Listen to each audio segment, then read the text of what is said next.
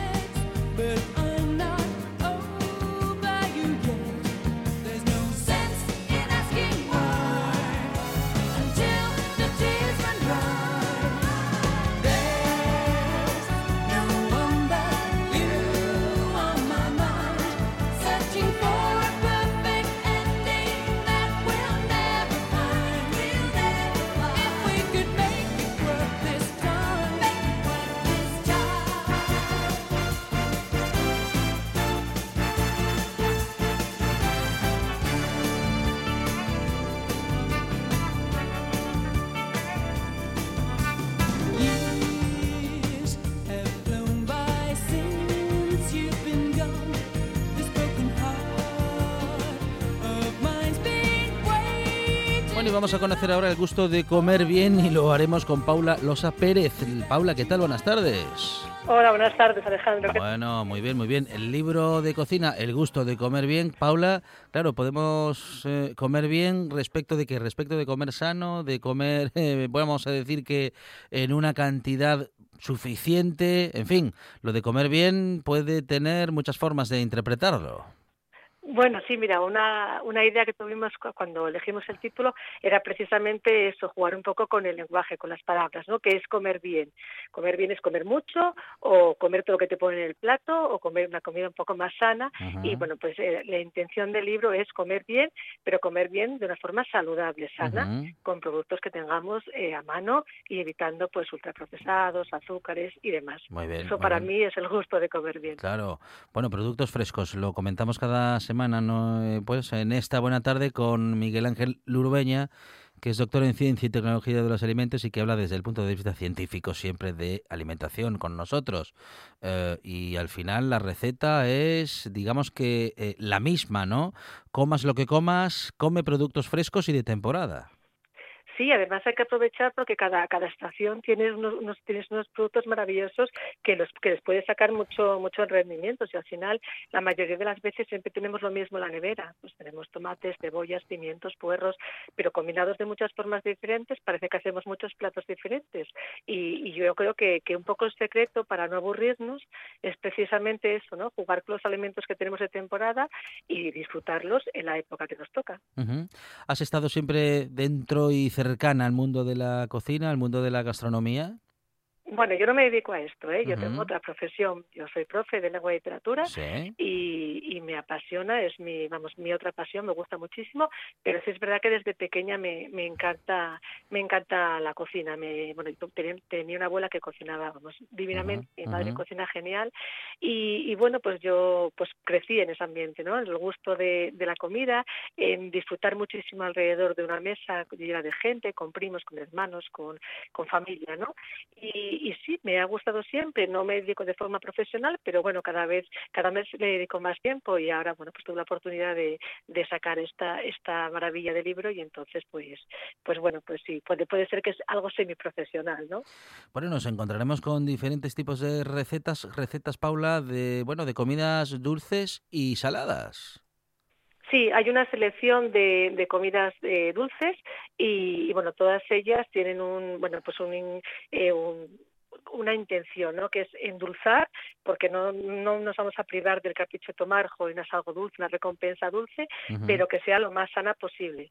A ver, sin olvidarnos que es bollería, no es industrial, pero bueno, que es calórica, ¿no? No hay que abusar de este tipo de, de postres, aunque sean sanos, pero bueno, se puede jugar un montón con ingredientes, con cacao puro, con dátiles, con avenas, con frutas, y, y, podemos hacer unas, unos postres que muchas veces yo los hago y me dicen, pero de verdad que no nada de azúcar, digo, pues de verdad es, es, es, posible hacer un, un, postre que sepa y que sea eh, y que esté muy bueno y que además incluso lo llegues a preferir a otro que, que, estás acostumbrado a tomar. Y luego también hay recetas eh, saladas.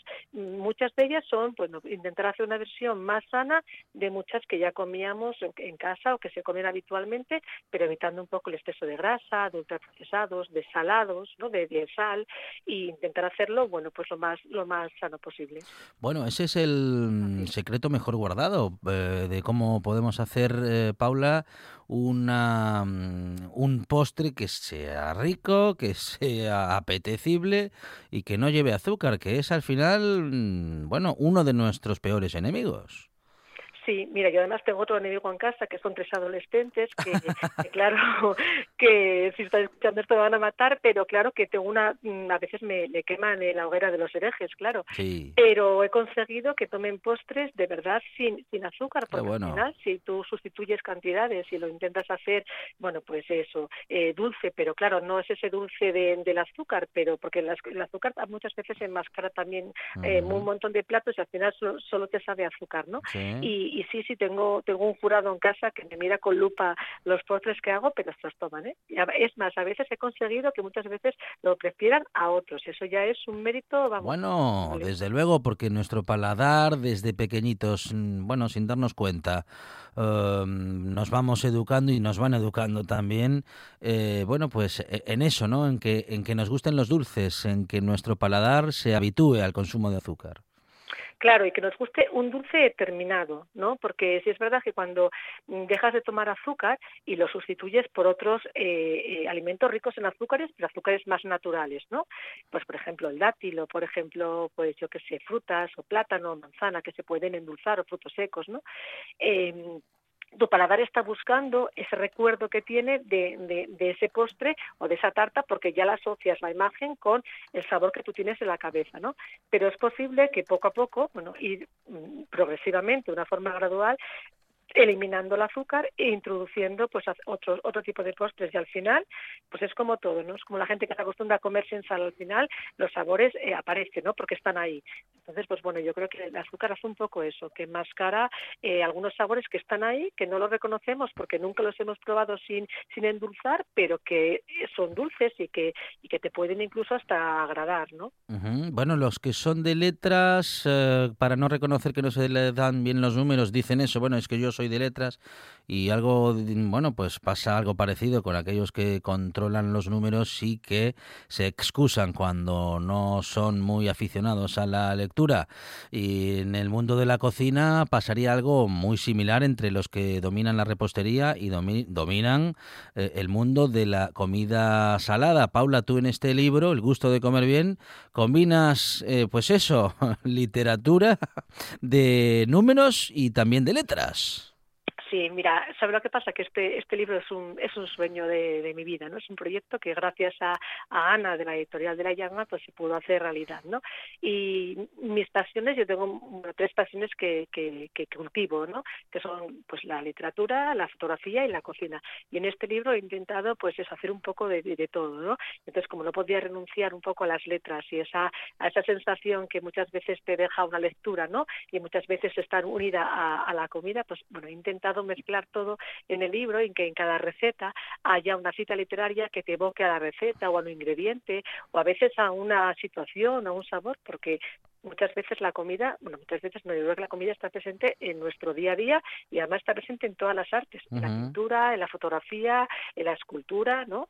Y la literatura, pero exageradamente. Entonces, pues bueno, yo creo que, mm, y cuántas veces nos hemos reunido alrededor de una comida, ¿no? Y recuerdas esa comida, pues por el día que tuviste con amigos o con familiares o una fiesta, ¿no? La, la comida nos une, nos une, un montón de, sensaciones y de momentos, muchas veces agradables he intentado hacer un poco eso, ¿no? Dice, dice mm, Carlos Arguiñano, y lo dice además en su última publicación, en su último libro, que mm, eh, la cocina o cocinar es una expresión de amor por, bueno, pues por nuestra familia, por nuestros amigos. Lo estás, bueno, lo estás un poco confirmando, ¿no? Ahora, Paula, es, eh, bueno, eso, es, es dar amor de alguna manera, ¿no? para mí es una declaración de amor en todas las reglas. Yo en el prólogo lo digo, y es que ¿Qué pasa, no? Cuando tu madre te hace una comida y tú vas a casa y quieres hacer igual y no te sale. Y llamas a tu madre y dices, a ver, pero favor, me, dijiste, me dijiste los ingredientes, me dijiste, y lo hice igual. Pero tu madre le pone un amor para que todo el mundo disfrute con eso, que ese ingrediente solamente lo tiene la gente que cocina de verdad con la intención de agradar, ¿no? Y muchas veces, bueno, no las madres, pero bueno, la mayoría de muchas, ¿no? Eh, ponen esa intención de unir alrededor de la, de la mesa, ¿no? Que todo el mundo esté contento y agradar con la comida y, es verdad que es un ingrediente invisible, pero que yo creo que está ahí y, muchas veces es insustituible. Vamos, que si no le pones un poco de pasión, ¿no? Eh, como decía Joan Roca en, bueno, pues una de las declaraciones, ¿no? Que el cocinero triste pues va, va a cocinar triste y el cocinero alegre va a cocinar alegre, ¿no? Pues esto, esto es un poco lo mismo. Yo creo que la, que la, la pasión que pones, bueno, pero como en todo, ¿eh? ¿eh? y esa, esa dedicación que pones para que la gente disfrute comiendo lo que tú has preparado, a mí me parece una declaración de amor, pero, pero preciosa, ¿no? Eh, justamente en la, la haces todos los días. En la novela de Isabel Allende, Como agua para chocolates, eh, digamos que se describe, bueno, pues mm, muy bien, ¿no? Esta cuestión de cómo se pueden transmitir las emociones a la, a la cocina, ¿no? Y cuando, cuando la cocinera, la protagonista eh, cocina con tristeza, pues eh, al final contagia de amargura a todo el banquete sí, sí, es una boda tristísima. Sí, es verdad, ese realismo mágico con el que mm, Esquivel mm. eh, eh, describe todo todo eso, ¿no? Y, y sí es verdad, porque, porque bueno, es todo exagerado, pero yo creo que sí, pero, como en todo, ¿no? Que si todo lo haces con ganas y con amor, pues aunque sean unos espaguetis muy, muy, muy sencillos, y tú le pones mucho entusiasmo, pues bueno, pues quedará un poquito mejor y además lo vas a pasar bien, ¿no? Es decir, como tenemos, tenemos que cocinar porque tenemos que comer, pues es mejor, y tenemos que comer todos los días, pues es mejor comer bien y hacerlo con ganas que comer mal y, y, que al final no que sea peor para nosotros, ¿no? Entonces, como, como, comer hay que comer, pues mejor comer bien, digo yo. Bueno, no es una novela de Laura Esquivel, pero es un gran libro el que estamos comentando con Paula Losa Pérez, eh, El gusto de comer bien. Bueno, habrá muchas recetas en ese en, en este libro, pero nos gustaría, si te parece, Paula, que puedas compartir con nosotros, bueno, pues al menos una receta de un postre y una receta de un plato. Vale. Pues bueno, de un plato salado, que el postre también es un plato. Sí, pues mira, yo, una de mis preferidas que en mi casa triunfa, pues es una pizza de yuca, ¿vale? Está muy buena, eh, lleva pues yuca y avena y es muy fácil, muy fácil, muy fácil de hacer y además, bueno, pues parece que la yuca a lo mejor no la vas a encontrar en ningún sitio, pero la hay en todos los supermercados. Sí, ay, ay, ay. Sí, la, es yo intenté que todos los ingredientes que apareciesen en mis recetas fuesen ingredientes, bueno, reales son todos, pero reales mm. en un supermercado de una vida real, de una mm. familia normal. Yo tengo tres hijos y cocino todos los días y trabajo fuera, eh, en casa, es decir, tampoco tengo muchísimo tiempo, entonces, bueno, intenté que fuesen recetas fáciles, pero, pero diferentes y además, bueno, pues que cuando te sientes a comer tengas tanta ilusión el que, el que cocina como el que va a comer, ¿no? Que también es importante. Yo me quedaría con la pizza de yuca o con unos gofres de calabacín que tengo con gambas que son están muy buenos y son muy rápidos. Y luego, postres, mm, me lo pones difícil, es que soy muy dulcera, me gusta mucho, soy muy ambiona. Entonces, a lo mejor me quedaría con unos donuts de chocolate y patata, puede ser, o con un mousse de avellana y chocolate. ¿De, de chocolate y patata has dicho? Sí, de chocolate y patata. Chocolate, patata y arroz. Ajá pero de verdad que te da el pego absolutamente, bueno, no vayas pensando en el sabor de un donus comercial porque no lo es, claro. pero es un postre suave, eh, ligero, muy fácil de hacer, porque además es muy fácil de hacer y sorprende cuando cuando lo, lo, lo das a la gente, la gente lo prueba, te preguntan ¿y qué lleva? Porque claro, la gente que me conoce sabe que no va a llevar ni azúcar, ni harina, ni cosas de eso, ¿no? Entonces, claro, cuando lo, dices quedan como un poco sorprendidos, anda, porque es verdad que salir un poco también de tu zona de confort de los alimentos también es entretenido.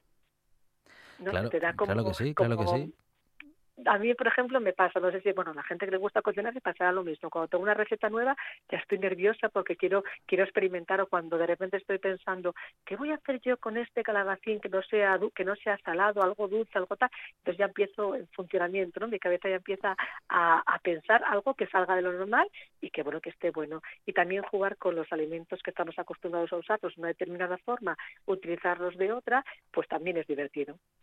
Bueno, la cocina es eh, divertida, puede serlo y lo es. Es un mundo muy creativo eh, y está muy bien poder adentrarnos en él con una buena guía como la de Paula Losa y su última publicación, El gusto de comer bien.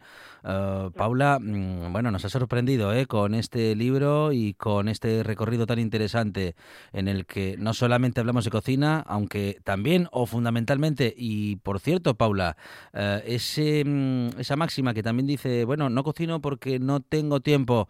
Hay muchas recetas que, mm, en fin, que llevan apenas minutos. Poco, sí, sí. De verdad es que hay muchas recetas. El, por ejemplo, el gofre que te dije de calabacín, no sé si te llevará como mucho 10 minutos hacerlo y, y, es una cena espectacular. Y eso de que no tengo tiempo ya no te lo compro, porque aquí tienes recetas muy, muy... Hay, hay otras que son largas, pero todas son muy fáciles, ¿eh? porque a veces la gente confunde, uy, es muy, es muy larga, es muy difícil, ¿no? Es larga, pero no es difícil. Son, he intentado hacer recetas para el día a día para la gente que sabe cocinar y para la gente que no sabe cocinar. Entonces, pues sí que hay recetas largas y que te llevan más tiempo y recetas muy cortitas para llegar a casa y nada, en 10 minutos según llegas agotada del trabajo y tal, darte un homenaje porque nos lo merecemos que trabajamos mucho. Eso es, y la cocina siempre es un premio y comer bien es posible gracias a, bueno, pues a libros de cocina como el de Paula Losa Pérez, El gusto de comer bien. Paula, muchísimas gracias y enhorabuena. A ti, Alejandro, encantada de haber hablado contigo y, muchísimas gracias por dar difusión a, este proyecto. Muchísimas gracias a ti, un abrazo. Venga, buena tarde, gracias. Una de vinilos al ajillo, dos de micros al cabrales, tres de cables afogados. ¡Oído cocina! Carlos Novoa se cuela en las mejores cocinas del país Astur. De lunes a viernes, a las 11 de la noche Oído Cocina con Carlos Novoa. La buena tarde con Alejandro Fonseca.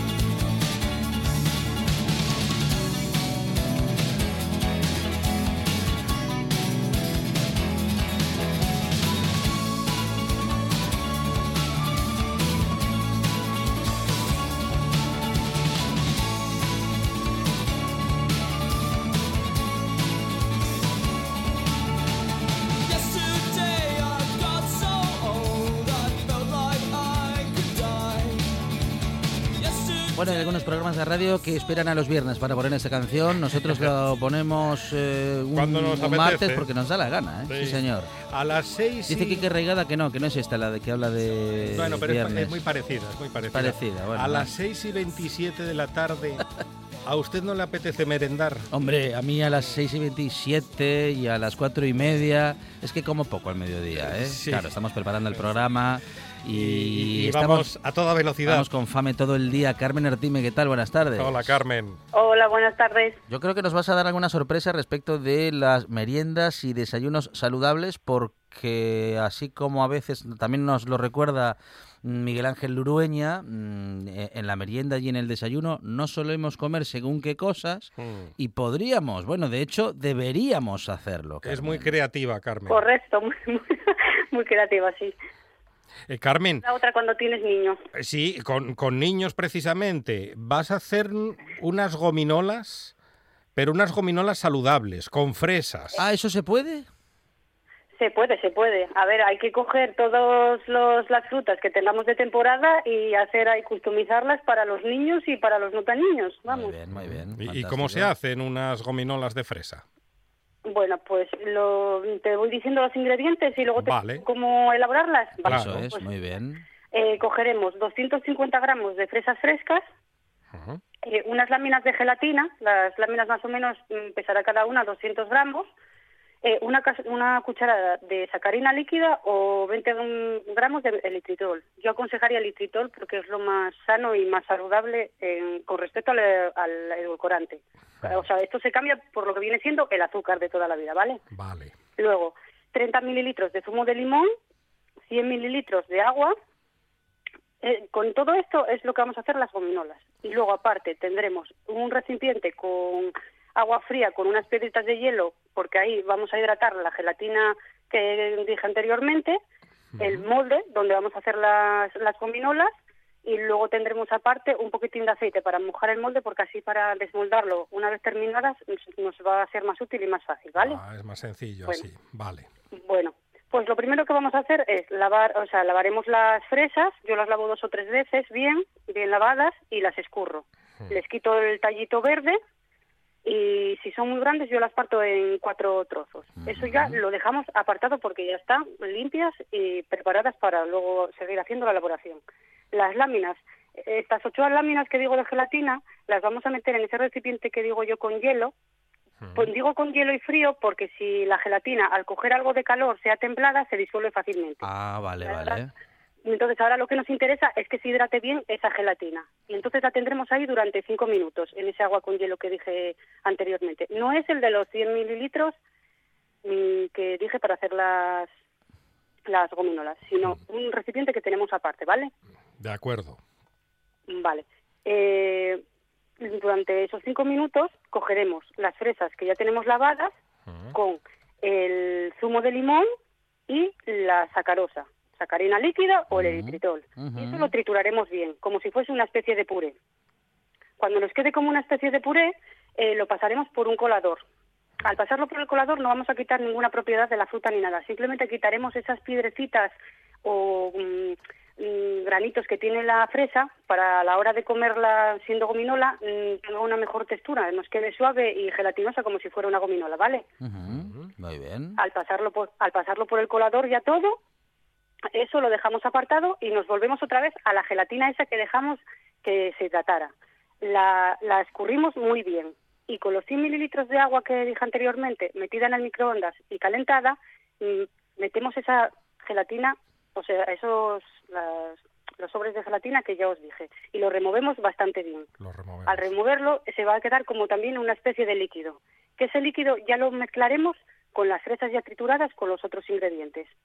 Al estar ya todo mezclado, bien mezclado, bien mezclado, ahí probaremos a ver cómo tiene el tipo de dulzor. No nos pasemos con el dulzor porque a última hora vamos a espolvorear con ese eritritol que digo, que es igual que si fuese azúcar glass, para que tenga una especie como de nieve y sabor dulce, la gominola, ¿vale? Muy bien. Entonces, si está bien al gusto, cogeremos toda esa mezcla y la meteremos en la nevera. Más o menos entre cuatro y seis horas estaría perfecto. En la nevera, no en el congelador. Eso, en el congelador, perdón. Ah, en el congelador, sí. Sí, sí, para que queden congeladas, perdón. Eh, la nevera es después. Yo la saco diez minutos después para, para que tengan un fácil desmolde y ya estarían preparadas. El molde yo lo unto un poquitín con aceite para que se desmolden más fácilmente las, las gominolas, ¿vale? Es un exitazo, seguro que a los críos les encanta. Eh, yo, yo te puedo asegurar que mucha gente me pregunta, ¿y eso cuánto dura? Y, yo digo, eh, no te va a durar nada porque yo las meto en un recipiente con un tupper en la nevera y cuando voy encuentro aire. dura, dura lo que tarden en, comer, en comerlo en casa. Minuto y medio. Ni siquiera, porque es que vuelan, porque claro, ellos ven que es, que es como si fuese una gominola, no se imaginan que está hecho por, de, fruta. Yo las hago también con plata, o sea, se puede hacer con todo tipo mm, de fruta, no hay ningún problema. Oye, Carmen, ¿y si te pedimos un desayuno huyendo del típico café con galletas, tú qué nos cuentas? Bueno, yo el, el que me dijo mi querida Asu dice, di las picatostes fit, picatostes fit, que no tienen nada que ver con las picatostes que comemos aquí en Asturias, pero para una gente que está en dieta y que tiene un antojo, eh, yo un desayuno fácil es, coges dos rebanadas de pan integral, hmm. de pan bimbo integral, sin corteza, ¿vale? eh, con esas dos rebanadas apartas, o sea, coges aparte un huevo, lo bates bien y medio vaso de leche, leche desnatada. Yo nunca, o sea, uso siempre semidesnatada, desnatada no porque no tiene todos los nutrientes que debería de tener y entera pues nos perjudica, o sea, ni para uno ni para otro, semidesnatada, para mi punto de vista, ¿eh? Vale. Eh, lo bato todo bien y le echo canela. Canela. Todo bien mezclado, todo bien mezclado. Y ahí eh, mojo las picatostes. Cuando están bien empapadas, bien empapadas, que casi se van a derretir, en una sartén con un chorro, un chorro de aceite, eh, las, las, más o menos como se dice, las fríes, las pasas, ¿vale? Y van a quedar como, como una textura como si fuese de picatoste le echas un poquitín de canela por encima y están, están espectaculares, están riquísimas. No tienen nada que ver con una picatoste, pero es parecido. Qué bueno. Fíjese, Fonseca, qué desayuno con, con pan de molde integral. Sí, sí, sí, sí. Sí, sí, coges pan de molde integral. Eso a los niños también les encanta, porque a mi hijo, por ejemplo, le, le gusta muchísimo. Bueno, fantástico. A ver, también por encima, yo por encima cuando tienes un déficit, dependiendo de la dieta que lleves, a lo mejor tienes que meter una pieza de fruta por la mañana y demás, yo hago dos, eso, las dos rebanadas, hago primero una, luego pongo la otra, echo un chorrín de miel, que es bueno, y pico un plátano por encima, y eso lo comes y es un desayuno, pues, que no te perjudica para nada. Bueno, pues meriendas y desayunos saludables muy completos y muy apetecibles con Carmen Artime en esta buena tarde. Carmen, muchísimas gracias. Un abrazo. Nada, a usted. Venga, un abrazo. Hasta luego. Un programa de viajes, turismo, aventura e historia lleno de contenidos didácticos con los que aprender y divertirse.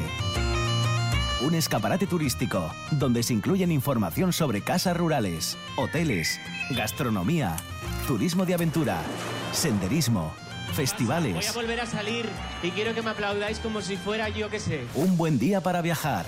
Un programa de apoyo al sector turístico de Asturias. Los sábados y domingos de 8 a 10 de la mañana. La buena tarde con Alejandro Fonseca.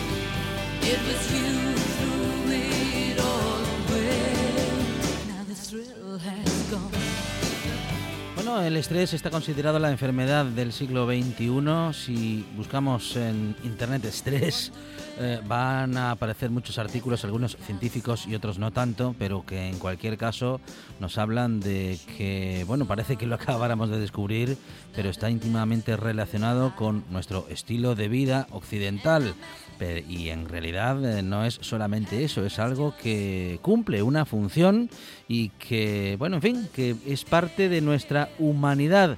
De nosotros depende poder controlarlo o en todo caso poder gestionarlo del mejor modo posible. Carmen Castro, ¿qué tal? Buenas tardes. Hola, buenas tardes, encantada de estar con vosotros. Bueno, ah, el estrés no es algo que tenga únicamente que ver con eso a lo que llamamos vida moderna, ¿no? Bueno, el estrés es un mecanismo fisiológico, como tú mm, has apuntado ahí mm, de inicio, ¿no? Es algo que traemos de serie y que tiene una utilidad para nosotros, que es eh, ayudarnos a adaptarnos a las exigencias del medio, ¿no? En aquellas circunstancias que son más exigentes, pues nos ayudan a, ponernos a poner a nuestra disposición todos nuestros recursos no para poder sortear esas situaciones o sea que, es un mecanismo que, es positivo para nosotros a pesar de que está muy negativizado. Bueno, em, luego puede el estrés no ser tan negativo como creemos, pero claro, es que es el origen de muchas enfermedades crónicas y de muchas afecciones físicas, Carmen.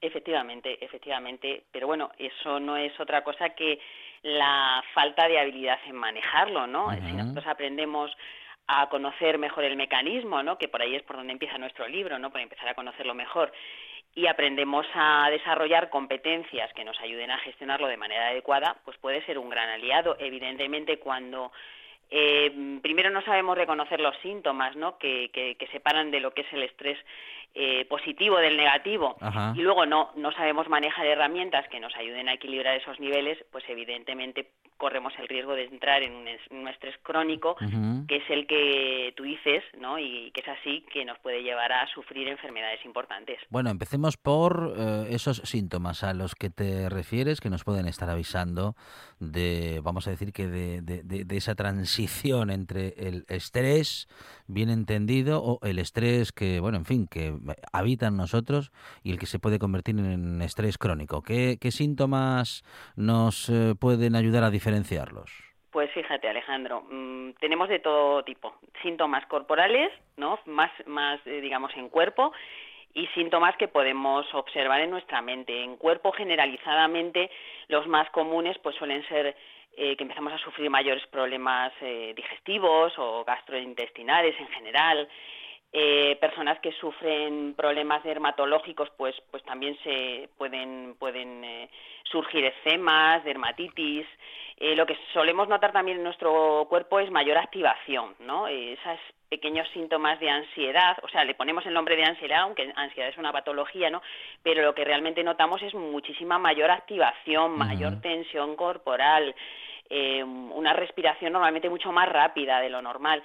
Y bueno, en la mente los síntomas son muy claros porque mm, la rumiación de pensamientos es constante, eh, tenemos la mente ocupada siempre por pensamientos habitualmente muy negativos, eh, y además es que nos es muy difícil desenganchar, eh, nos dificultan el poder atender lo que estamos haciendo en, en, cada momento y eso nos lleva a estar constantemente viviendo en, un, en el pasado o en el futuro, ¿no? que, es, que es sobre lo que pensamos normalmente y nos impide disfrutar del momento presente, ¿no? que, es, que es la propuesta que nosotros hacemos y que es la más sana, ¿no? estar en, en, lo que estás haciendo en cada momento porque eso no te genera ni ansiedad ni, ni tristeza, ¿no? porque es algo que hayas perdido, sino que es lo que tienes, lo que tienes en este momento en, el presente. Bueno, de, decís en, en, el libro, Carmen, bueno, tanto Carmen, eh, tú Carmen, como Elena Mendoza, que habéis escrito este libro justamente a cuatro manos, quiero aprender a gestionar mi estrés que no podemos eh, poner nuestra mente en blanco, pero sí podemos hacer que nuestros pensamientos vayan a favor. Efectivamente, eh, eh, poner la mente en blanco es una empresa imposible. Es decir, ahí no, no aconsejamos invertir energías, ¿no? Porque la función del cerebro es pensar, no tiene una función básica de supervivencia y si siempre está es un experto buscador de amenazas, ¿no? Como dice Sona Lupian. Eh, lo que sí podemos es eh, pensar de manera diferente. Es decir, si yo soy una persona que observo que constantemente eh, pues aprecio mi entorno como amenazante, eso quiere decir que mis pensamientos van a ser negativos y van a estar impregnados también de la emoción del miedo, yo puedo trabajarme eso porque es imposible que todo mi entorno y cada segundo de mi día sea amenazante. Ahí hay un problema de esquema de pensamiento y yo todo eso lo puedo trabajar puedo entrenarme cognitivamente para que ese esquema de pensamiento sea más sano. Y una de las propuestas que hacemos en el libro de trabajo es a través de, por ejemplo, la técnica del mindfulness, con la que podemos, eh, pues bueno, trabajar eh, trabajarnos de tal manera que nos sea más fácil desenganchar de nuestros pensamientos, eh, trabajarnos para conseguir una mente más calmana, con mucha más calmada, con, con, un, eh, con menos rumorología eh, y con pensamientos sobre todo más positivos. De modo que, mm, bueno, podemos hacer algo por nosotros y, y, en el libro que desarrolláis técnicas, em, digamos que, bueno, en fin, ¿de qué manera? ¿De qué manera podemos, claro, hay que leer el libro, pero digo, ¿de qué manera podemos tener cierta idea de cómo controlarlo? Bueno, pues mira, eh, Alejandro, primero, la, primera propuesta es volver a reconectar con el cuerpo, porque el cuerpo le decimos que es nuestro eh, gran chivato sincero que nos va a decir cómo reconocer esa fina línea delgada que nos lleva del euestrés, que es el estrés positivo, al distrés, que es el negativo. ¿De acuerdo? Empezando por ahí. Y luego, bueno, pues a lo largo del, libro vamos avanzando en una serie de técnicas y herramientas, un amplio abanico en el que nosotros sugerimos eh, que se empiecen a probar una detrás de otra, ¿no? Porque siempre, siempre van a encontrar eh, alguien, todo el mundo va a encontrar su herramienta, aquella que le va a ayudar a equilibrar esos niveles de estrés. Y luego hay una propuesta que también hacemos eh, y que creemos que es muy importante para poder regularizarlo, si es a lo largo del día plantearnos hacer pues cada hora y media, cada, cada dos horas, una paradita en la que podemos hacer lo que ya denominamos una pausa activa y trabajar pues esa herramienta que sabemos eh, que nos viene bien y que nos ayuda bueno pues a tener mayor serenidad y tranquilidad. Bueno, es el libro de Carmen Castro eh, en el que podemos aprender a controlar nuestro estrés y a que nuestros pensamientos sean, eh, bueno, algo más positivos y de que nos ayuden a, bueno, pues eso, a pasar un día a día menos estresante o en todo caso con un estrés más controlado, porque el estrés convive con nosotros, queramos o no. Quiero aprender a gestionar mi estrés de Elena Mendoza y como decimos Carmen Castro. Carmen, muchísimas gracias. Pues gracias a vosotros y buena tarde.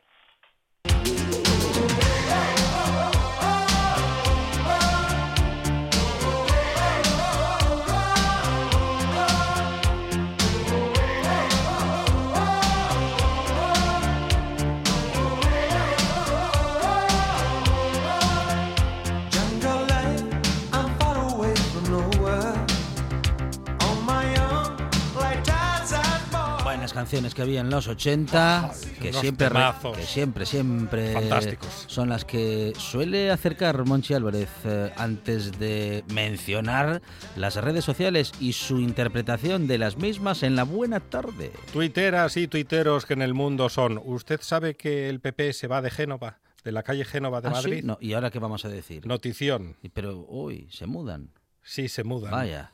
Por fin. Pero entonces, ¿ahora qué vamos a decir cuando con los años eh, que, llevamos, pues eso, menciona la calle Génova, desde Génova. Ahora hay que decir a, que la calle, que la calle tenga un nombre corto, por ¿se favor. irán ¿eh? apreciados? bueno, bueno, no sé, no sé, no sé. No, pero las galerías ya han cerrado. ¿eh? Javier Durán. Sí. Yo solo pido por las risas. Sí que en la sede del PP en Génova pongan un mango. Ajá. Ay, ay, ay, Aquel coche. Sí. Última hora. Sí. La sede de Génova será demolida 35 veces por seguridad. Pero y, con un martillo gigante. Va, todo de, va todo de esa noticia, ¿eh? No, no, todo, no todo. todos ahí muy interesados en Johnny Perovich. En un mundo paralelo, José Manuel Soto se refugia en una peña taurina para evitar ser detenido por enaltecimiento de lo rancio. Ajá, ah, mire. ¿Se imagina ese delito? enaltecimiento de lo rancio. Claro, no. Media España en Chirona. Sí, sí, sí. Daniel García Asenjo. Qué, qué buen apellido, muy radiofónico. Sí. Imagino el trabajazo que será recortar el código de barras de todas las cajas de vacunas. ¿Se imagina? A unos cuantos farmacéuticos ahí quitando con... Qué barbaridad con la navajita. ¿Qué, ¿Qué, habilidad y qué rapidez, con qué rapidez lo hacen? Yo, y, empaquetan también. Yo llego a hacer eso y me llevo un dedo. ¿eh? Sí, Vivas. Vivimos en un país en el que el rey se fuga a una dictadura para eludir a la justicia porque trincó dinero y lo escondió.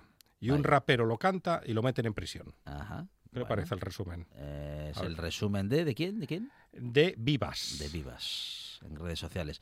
Eh, esto es Twitter, ¿no? Es Twitter. A la CEMA Marche. Tengo una duda. Sí. ¿Todo está caro o yo soy pobre? Pueden ser un poco las dos cosas. ¿eh? Sí. sí, sí, sí, Y de Twitter a Facebook. Y nos vamos a Facebook con Monchi Álvarez.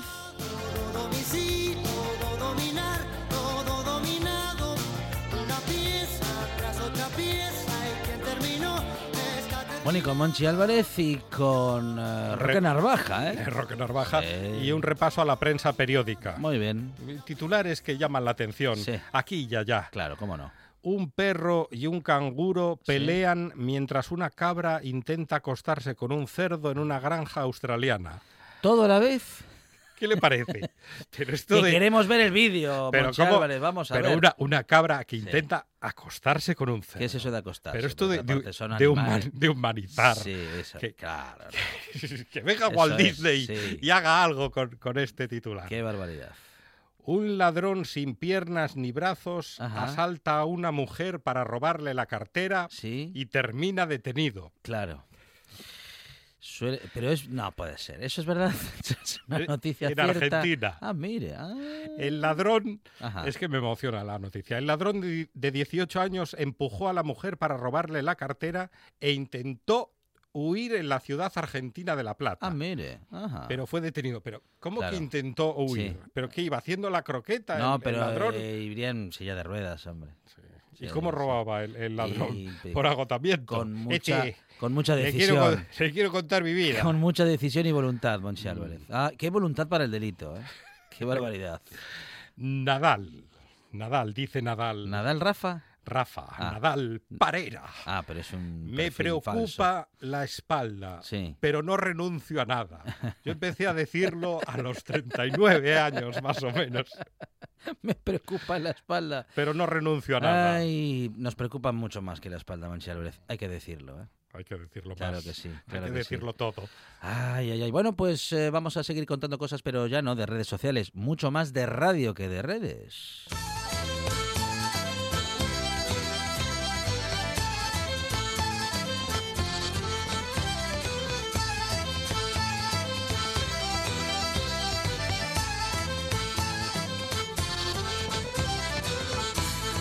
Hablamos de radio, claro, porque vamos a contar lo que va a suceder en RPA a partir de las 9 de la noche con una nueva edición, o mejor dicho, en una nueva edición de Noche tras Noche con Marcos Vega y todo el equipo. Marcos, ¿qué tal? Buenas tardes. Hola, Marcos. Qué susto, pensé que iba a salir ahora Carlos Novoa diciendo oído, cocina. Una nueva edición de... Qué susto. ¿Cómo, nos, e- ¿Cómo nos escucha Marcos Vega? Qué atento está todo. Conoce bien el ¿eh? programa. Sí, señor. Estaba, vaya, presión, dije yo, no puedo, no puedo, no puedo claro. hacer ese, el grito de guerra. No, además, tendría que decir Marcos Vega noche tras no, que no sé cómo lo dice Carlos Novoa, no sé cómo le sale a él de bien, pero claro. No, se, sabe cómo lo hace. Difícil, Muy difícil. Tiene que anunciar todos los programas Carlos Novoa. Carlos Novoa, con el... Todos los de RPA. Sí, eso es. Sí, sí, pero en directo, ¿eh? que vaya pasando por... Desde por la mañana a la noche. Por los estudios justo a la hora en la que lo tiene que anunciar. Bueno, en cualquier caso, Marcos Vega, más o menos a estas horas, eh, nos anuncia lo que va a suceder en el Noche tras Noche, que lo echamos de menos ayer, ¿eh? Que, que tuvimos eh, y que no tuvimos noche tras noche, pero bueno, hoy se van a poner al día nuestros compañeros, seguro que oye, mira, cuando además cuando llegue para que hagan el equipo asturiano, pues, eh, pues mira, bienvenido sea, ¿no? Ya pierden, ya me fastidia más, pero bueno. Hoy, hoy no os lo perdáis porque mira, hoy vamos a empezar, aparte de hablar con nuestro hombre en las nubes para que nos cuente el, tiempo que va a hacer esta, esta semana, eh, es fundamental, eh, la información del tiempo es una información que no le damos mucha relevancia, es como ¿no? la hermana pobre del resto de grandes noticias y titulares, pero siempre siempre tiene mucha relevancia y en estos días en los que hay miles de hosteleros en Asturias que dependen de si va a llover, de cuándo va a llover, las, las eh, terrazas a la calle, que llega ahora mismo lo que viven o, malviven, más bien, pues es fundamental. Entonces, bueno, hablaremos con nuestro hombre de las nubes para que nos diga qué tiempo va a hacer en los próximos días. Y luego tenemos una de esas joyas que mm, que de vez en cuando aparecen en Asturias, eh, que son libros eh, que son algo más que libros, ¿no? Son, no son solo una recopilación de historias y del pasado de nuestros pueblos, sino que son eh, joyas muy bien editadas de, de, y archivos un poco de nuestro pasado y de, y de nuestros antepasados. Vamos a hablar con Juan Luis Álvarez del Busto, que como sabéis es el cronista oficial de Cudillero, así que me vais a permitir que me vaya a mi pueblo esta, esta noche, porque han presentado la segunda edición de Cudillero Mágico, la palabra encantada de Elvira Bravo. Y ya os digo, es un libro en el que hay de todo, desde la historia de Cudillero, desde el Pichueto, las tradiciones, los grandes personajes, eh, los grandes personajes de Cudillero y los grandes personajes que han escrito sobre Cudillero. Y luego mi, parte favorita, aparte de las imágenes que hay, ya digo, es un libro bellísimamente editado, mi parte favorita es la recopilación de todos los dichos eh, y los eh, sí las anécdotas de, de, la historia de Cudillero ¿no? Y, y, bueno hoy repasaremos algunas de ellas con Juan Luis Álvarez del Busto y reivindicaremos la figura de Elvira Bravo.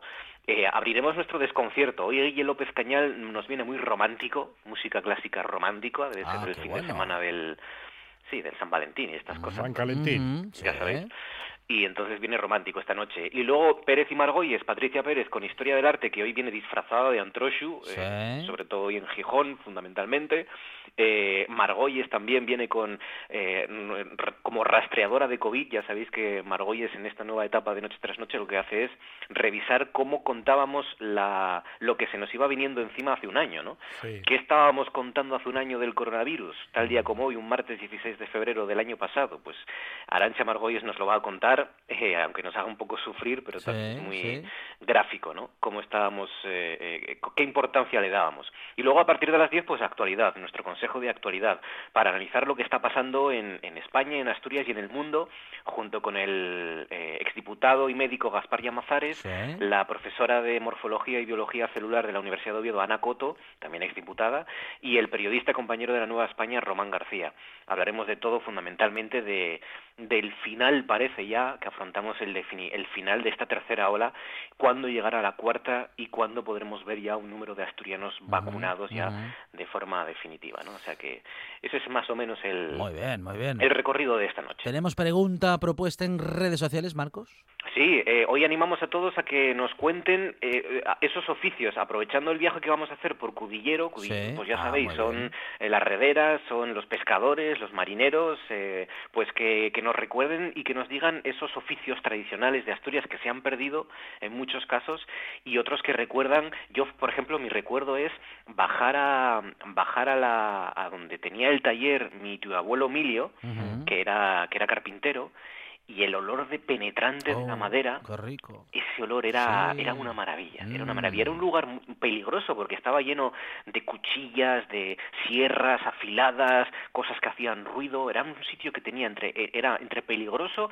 y agradable por ese olor de la, de la madera. Entonces, lo que les pedimos es que nos cuenten eso, qué recuerdos tienen de los grandes oficios, de los eh, oficios de la antigüedad que se han ido extinguiendo poco a poco y, y, y, si recuerdan algún nombre, ¿no? Como, como el de Emilio, por ejemplo, en mi caso. yo, echo de menos al afilador. Sí. Que además el afilador anuncia la lluvia. Cada vez que llega el afilador sabes que va a llover.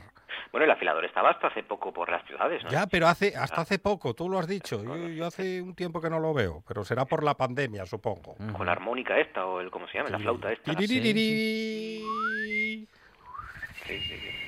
Y afilador y paragüero. Bueno, y el, y el, el de los barquillos, el que vendía los barquillos, yo me acuerdo en el Parque Isabel la Católica, el, el, barquillero. Hay un grande en Avilés, todavía, Pelayo. Sí, sí, El de, el de Avilés todavía está. ¿eh? Todavía está, todavía hace barquillos. señor. Bueno, pues em, grandes recuerdos, grandes noticias, pero bueno, sobre todo el la actualidad. colchonero! Y eh, bueno, pues todo el recorrido que hace noche tras noche, cada noche en RPA, por todo lo que pasa en Asturias, por todo lo que pasa en España y todo en directo en la radio, en RPA, a partir de las 9 de la noche. Una nueva edición de Noche tras Noche con Marcos Vega y todo el equipo. Marcos, gracias, nos escuchamos. Un abrazo. Un abrazo, Monchi, nos escuchamos, gracias.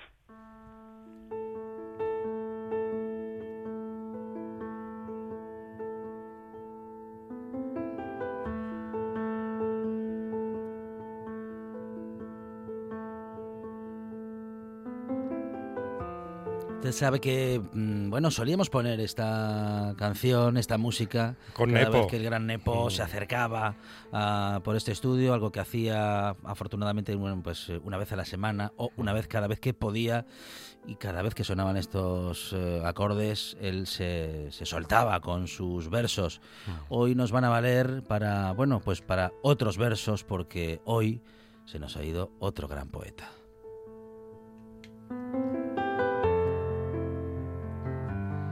Te están echando en falta tantas cosas, así llenan los días, instantes hechos de esperar tus manos, de echar de menos tus pequeñas manos que cogieron las mías tantas veces.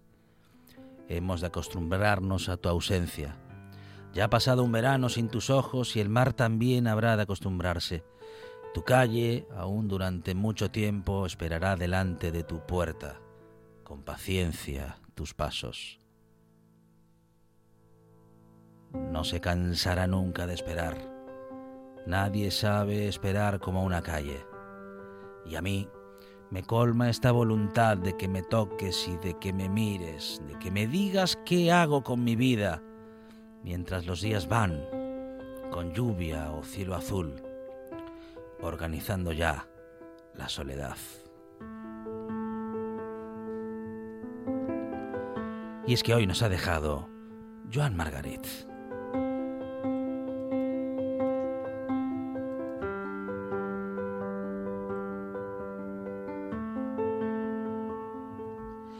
Es que cuando gentes como Joan Margarit o el Gran Nepo nos dejan, pues nos dejan un poco más solos. Esto es así y habrá que soportarlo.